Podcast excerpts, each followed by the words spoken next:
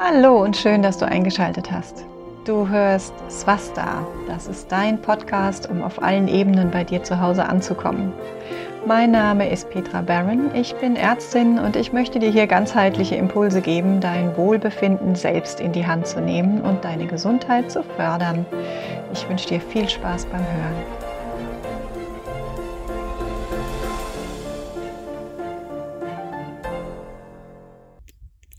So, ihr Lieben, es ist mal wieder Zeit für einen kleinen zwischenreingeschobenen Podcast über Gott und die Welt, glaube ich. Ich hoffe, du hattest ein wunderbares Osterwochenende bei dem fantastischen Wetter, was wir hier hatten. Oder vielleicht warst du ja auch unterwegs. Ich genieße hier den Garten und die Natur. Bei uns hat's durch die Schneelast und durch den Sturm ziemlich viele Bäume und Äste umgeworfen, abgerissen. Also wir sind einfach hier noch so ein bisschen beschäftigt mit Schneiden, ähm, Aufräumen und natürlich kann man jetzt auch langsam anfangen im Garten mit der Pflanzerei, wobei ich auch da erstmal mit Aufräumen beschäftigt bin. Und bei uns hier oben wird's ja durchaus auch nochmal kühl, so dass man da auch aufpassen muss. Wie ist es dir denn ergangen mit den Wildkräutern? Also hier sprießt es noch, es sprießt ja ab jetzt eigentlich auch das ganze Jahr. Also das ganze Jahr kannst du verschiedene Dinge und auch verschiedene Teile der Pflanzen dann essen.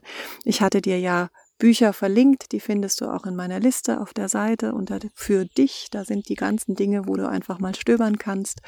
Und da findest du auch den Buchvorschlag. Aber es gibt ja auch ganz, ganz, ganz viele Videos zum Thema Wildkräuter. Und ich gebe euch ja auch immer mal wieder irgendwas mit rein, was ich gerade draus mache. Wir hatten jetzt hier oben das, das Bärlauch, gerade wunderbar. Da habe ich eine große, große Stelle gefunden und habe Pesto mit Schafskäse gemacht. Und demnächst gibt's noch eine leckere Suppe. Ja, was möchte ich heute erzählen? Mir ist in den letzten Wochen wieder so ein paar Mal aufgefallen, vor allen Dingen in den Gesprächen mit mit Patienten, ähm, gerade auch wieder mit den Krebspatienten, wie wichtig es mir inzwischen geworden ist, dass man selbst seinen eigenen individuellen Weg findet. Wir erfahren doch immer wieder an allen möglichen Stellen, gerade im Gesundheitsbereich, dass wir davon sprechen, was richtig und was falsch ist. Und ich bin da inzwischen echt empfindlich geworden, weil ich glaube, das gibt es nicht. Ja, wir tun immer so, als wäre die Medizin eine Wissenschaft.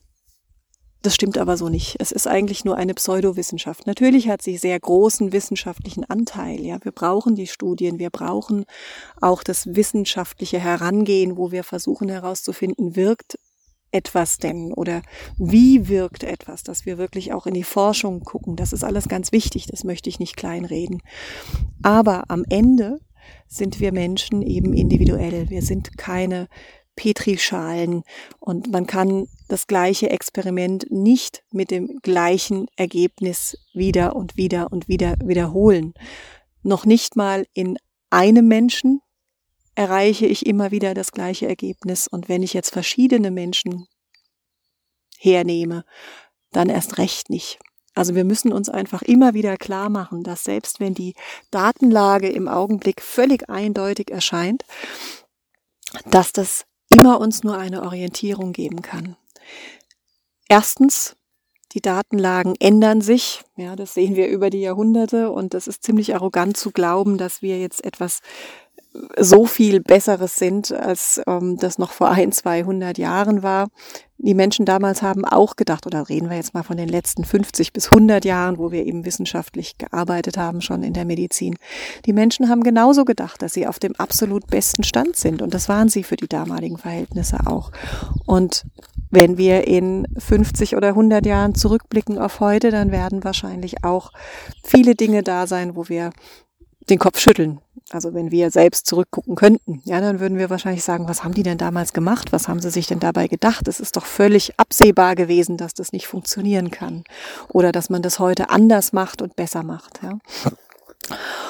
Und man muss sich auch klar machen, dass wir immer von einer, also wenn wir von einer Studie selbst vom höchsten Niveau doppelblind und randomisiert, also wenn wir das, das höchste Niveau einer Studie ansetzen können, was gar nicht immer möglich ist, da gehe ich auch gleich nochmal drauf ein, dass wir immer am Ende eigentlich nur eine Gauss-Kurve haben, also eine Verteilung. Ja, es eben, es wirkt nicht bei jedem. Das beste Therapeutikum hat Einschränkungen, wirkt nicht bei jedem gleich und die Verläufe sind auch unterschiedlich und wir haben natürlich auch entsprechend Nebenwirkungen.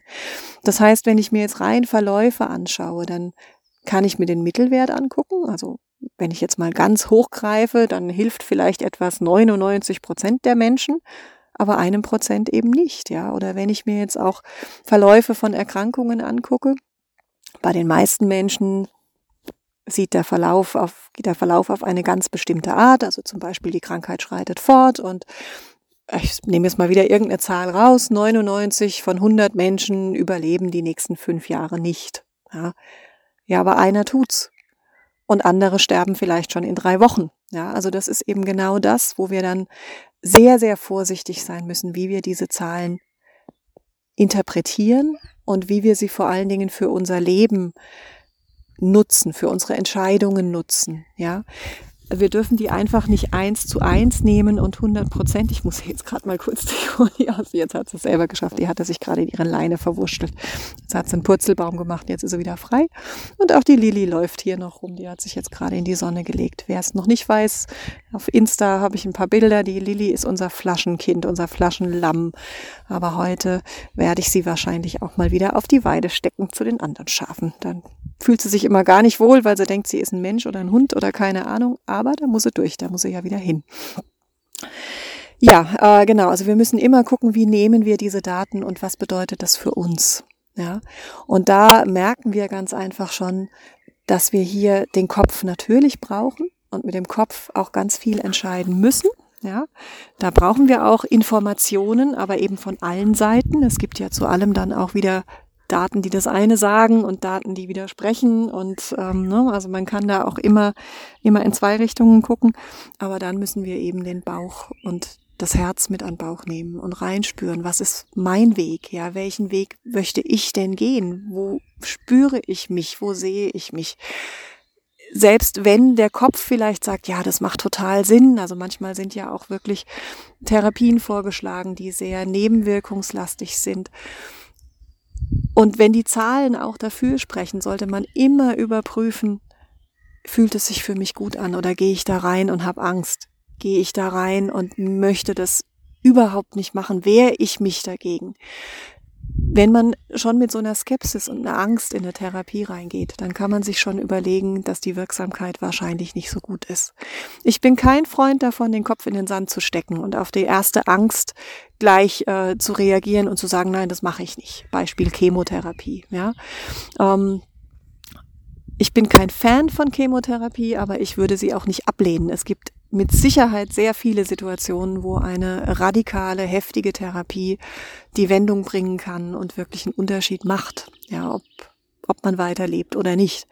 Aber es gibt auch viele Situationen, wo es überbewertet wird, weil wir eben wenig andere Dinge an der Hand haben, die wir anbieten können. Also jetzt nur ein Beispiel, ja. Mir geht's heute um das Grundsätzliche. Wichtig ist hier dann trotzdem, dass man immer wieder guckt, wo stehe ich gerade und ist es wirklich gerade der richtige Weg? Und dass man sich auch klar macht, ich kann eine Entscheidung treffen und ich kann sie auch revidieren in beide Richtungen, weil sich die Situation ändert, weil sich meine Ängste verändern oder weil sich auch mein Denken verändert hat, ja.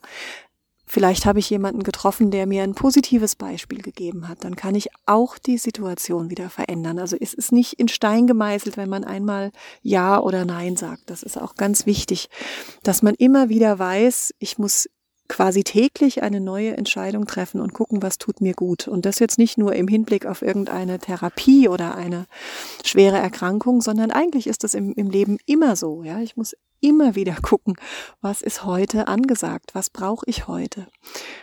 Da auch wieder das Stichwort ayurvedische Medizin, die uns im Alltag da auch viele Hinweise geben kann, was gerade an der Balance kippt und was vielleicht gebraucht wird, um hier wieder sich selbst was Gutes zu tun. Ja, brauche ich gerade vielleicht Ruhe? Suche ich doch gerade eher den Kontakt? Brauche ich Wärme? Brauche ich warmes Essen oder ist es doch lieber die Rohkost heute, weil ich Lust habe auf einen knackigen Salat? Also das sind alles Dinge, wo man immer wieder individuell gucken muss. Und dann sind wir auch schon beim nächsten Thema Dogma. Selbst in einer Ayurveda-Ausbildung kann ich Dogma anwenden oder in irgendeiner Ausbildung. Und da ähm, kann mir, glaube ich, jeder bestätigen, der mal über den Tellerrand geschaut hat, sehr viele Wege führen nach Rom. Beim Thema Ernährung erzähle ich das zum Beispiel ja auch oft. Es gibt sehr viele Diäten oder Ernährungsformen, die sich als sehr hilfreich erweisen, aber die sich durchaus gegenseitig komplett widersprechen, die gegensätzlich sind. So, was mache ich dann da draus? Ja, ist jetzt die eine falsch und die andere richtig? Nein, das glaube ich nicht. Ja, ich glaube, es ist eben individuell und auch intraindividuell, also zu verschiedenen Zeitpunkten brauche ich vielleicht auch andere Dinge in meinem Leben. Und deshalb ist, bin ich inzwischen wirklich empfindlich, wenn jemand sagt, ja, es geht nur so. Ja, und das ist falsch. Es gibt kein richtig und kein falsch im Leben. Wir sehen das immer erst im Nachgang. Ja, und das, was für dich gerade richtig ist, kann für mich grottenfalsch sein und andersrum. Und deshalb muss man wirklich immer wieder versuchen, mit sich selbst in Kontakt zu kommen und das auch üben. Ja, das kann man üben, indem man sich einfach auch Zeit mit sich selbst nimmt, um eben für sich immer besser hoffentlich spüren zu können, was gerade ansteht, was gebraucht wird. Und das lässt sich auf alle Situationen übertragen am Ende. Und ja, natürlich kann man dabei Fehlentscheidungen treffen. Das will ich überhaupt gar nicht ähm, bestreiten. Ja, das wäre ja naiv zu sagen, also dann trifft man immer nur die richtige Entscheidung. Das Problem ist ganz einfach, dass wir nicht in die Zukunft schauen können und dass wir auch rückblickend nicht schauen können, was wäre denn gewesen, hätte ich es anders gemacht. Ja, wir wissen es nicht und dementsprechend ist das Beste, was wir tun können, unsere Entscheidungen im Einklang mit Kopf, Herz und Bauch zu treffen. Also im Einklang mit unserer unseren Gefühlen, aber auch unseren Gedanken und mit der Vernunft. Und da möglichst viele hätte ich's ausschließen zu können, ja. Hätte ich's kommen, wenn nachher irgendwas nicht so läuft, wie es gedacht war. Keine Frage. Aber im Idealfall kann man dann dazu stehen, jetzt wird's dem Hund langweilig, ja, kann ich zu der Entscheidung trotzdem stehen und kann sagen, ich hätte mich aber in der Situation, wie sie damals war, wieder so entschieden, weil in dem Moment war es stimmig und richtig. Und dann kann man es vielleicht doch besser loslassen und von dort aus wieder weitergehen und die nächste Entscheidung treffen.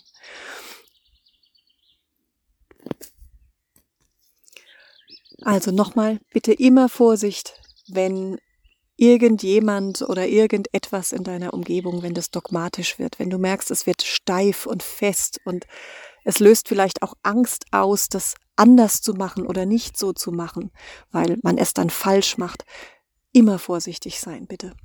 Ein guter Trick, vielleicht auch so ein bisschen äh, ein Gespür zu bekommen, ist wirklich das über den Körper zu spüren. Ja, wenn selbst wenn der Geist Ja sagt, wenn der Kopf Ja sagt, spür einfach nochmal, geh mit, mit deinem, mit deiner Aufmerksamkeit einfach in den Körper rein. Wenn ich jetzt sage einfach, ist es vielleicht gar nicht so einfach, wenn man das über Jahre vernachlässigt hat. Aber wie gesagt, machen. Ja, es kommt durchs Üben und durch das Hinspüren.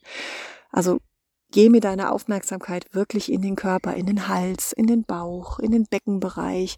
Spür einfach mal hin, wird's irgendwo kalt? Wird's eng? Wird's fest? Oder wird's warm und weich und fühlt sich gut an? Unser Körper gibt uns meistens einen guten Hinweis. Und wenn sich etwas eng anfühlt und fest, dann lohnt es sich auch nochmal hinzugucken, was ist diese Angst? Ist es wirklich meine?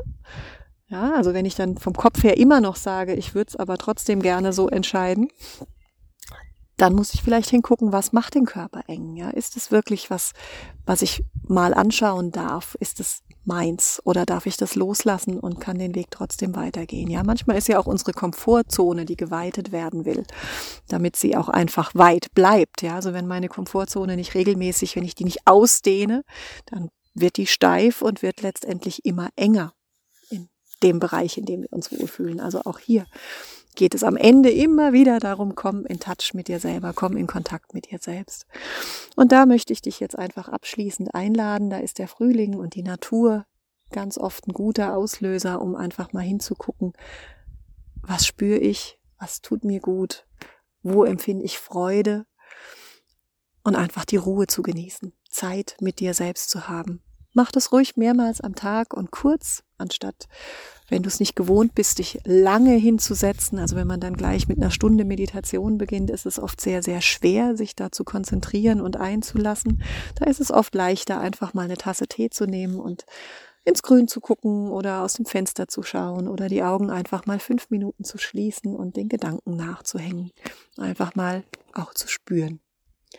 Und in dem Sinne wünsche ich dir jetzt eine schöne Woche und kündige dir schon mal an. Die nächsten Podcasts, da geht's jetzt erstmal weiter, wieder so wie bei den Wildkräutern, eine kleine Serie mit den ayurvedischen Kräutern, mit den großen.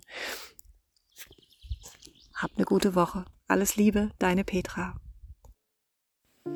Jetzt ist der Podcast zwar schon zu Ende, aber vielleicht hast du Lust gekriegt, weiter mit mir an deinen Gesundheitsthemen zu arbeiten. Dazu lade ich dich ganz herzlich in meinen großen Kurs, die Gesundheitswerkstatt, ein, wo wir über mehrere Monate hinweg zusammen die Basics anschauen und an den großen Themen wie Schlaf, Ernährung, Bewegung, aber vor allen Dingen auch an deiner inneren Ausrichtung arbeiten, damit es nachhaltig in dein Leben auch ankommt und sich deine Gewohnheiten verändern können. Lust bekommen? Dann melde dich doch gleich an.